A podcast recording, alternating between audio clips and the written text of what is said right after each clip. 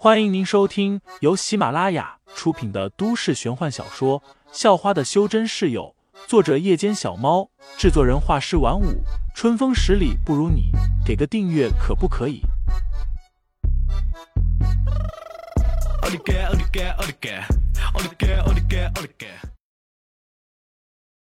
第一百二十七章，搭飞机和搭凤尾金雕下，怎么还会有什么毒素啊？我感觉明显好了很多。潘晓林有些不相信，他还是觉得废材想占他便宜吃他豆腐。废材则是一脸严肃的说道：“感觉好了很多，不代表毒素清除完了。要是晚上发作，你控制不住自己了，我可不会再管你了。”什么叫控制不住自己？潘晓林鼓了鼓嘴巴，就像中了什么毒散一样啊！没看过电视吗？毒发后自己就会失控的那种，甚至可能做出一些坏事。废材的嘴角露出了一抹阴险的笑容，这些话根本就是他吓唬人的。此时的他，为了能够继续让那层红色灵铠变强，吓唬吓唬这两个丫头也觉得没什么。而被废材这么一吓唬，潘晓林还真的老实了不少。他是真的怕自己失控，什么都不再多问了。就这么静静的坐着，时间在悄然流逝。大半个小时后，废才发现那层红色灵铠又完善了不少，上面的繁杂纹路变得更多了。接着，他便站起身，将一些真气注入红色灵铠中。砰的一声，空气轻颤之后，灵铠发动了，那一大片的红色花瓣再次出现，而且范围更大了。比之前的足足大了一圈，但让废材惊喜的是新出现的一些花瓣，这些花瓣为黑色，很是显眼，所以废材控制着其中的一片落在了自己身上。那片黑色花瓣碰触到皮肤后，嗡的一声，瞬间变成了一个两米多高的光球，把废材裹在了中间。一旁的潘晓林和庄云都是愣了一下，接着。古灵精怪的潘晓林捡起了一块石头，二话不说就朝废材扔了过去。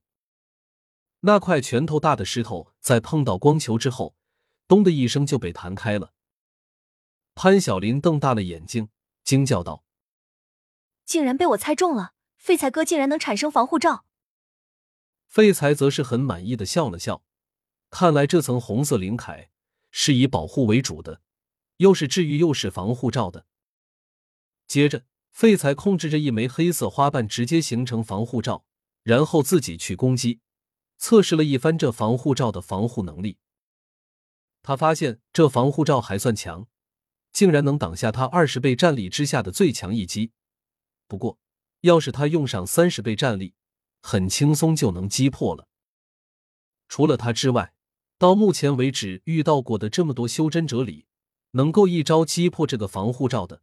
估计只有杨风雨一人，其他人用上十招八招也未必能击破。继续下去还会发生什么变化？废材忽然有些好奇，又想要把那两个丫头骗回来，继续手掌贴后背地吸收那些红色物质。不过这时，他的手机却响了一下，正是杨青桐给他发的那条信息，说什么要去那片沙漠了。虽然杨青桐没说清楚，但废材也明白了，这杨青桐是想要他跟过去。废材打开手机地图看了下，发现那片沙漠距离夏阳是挺远的，都有几千公里了，打飞机去都要大半天。废材不是很愿意去，虽然他很想去看看那里究竟发生什么事情了，但如果去的话，那现在就应该上网买机票，然后去机场了。一想到这些麻烦事，他就头疼。在他犹豫不定的时候，天空忽然传来了一道尖笑，这道声音听起来有点熟悉。废材立马抬头看去，只见天空中拖着几条长长的彩色尾羽、全身羽毛金灿灿的凤尾金雕飞了下来。这凤尾金雕刚才飞过这里，正在寻找食物，结果就发现地面传来了几阵声响。还出现了一大片的红色，他也认出废材了，便立即飞了下去。看着俯冲而下的凤尾金雕，潘晓林和庄云都被吓得喊救命了，拉着废材要跑路。结果废材根本无动于衷，甚至还朝凤尾金雕招手。凤尾金雕落地后，废材还走了过去，摸了摸凤尾金雕低下来的脑袋。这个废材竟然养了一只这样的大鸟。潘晓林有些木讷的自语道，脸上明显有着嫉妒。刚才他和庄云趴在草丛里大半天，连学都不去上了，就为了抓几只发光鸟，结果不但没抓到，自己还中招了。想到这些，他就更加不爽了。鼓着嘴巴，像个想要买糖吃，但是爸爸不肯给钱，于是站着生闷气的小丫头。听众老爷们，本集已播讲完毕，欢迎订阅专辑，投喂月票支持我，我们下集再见。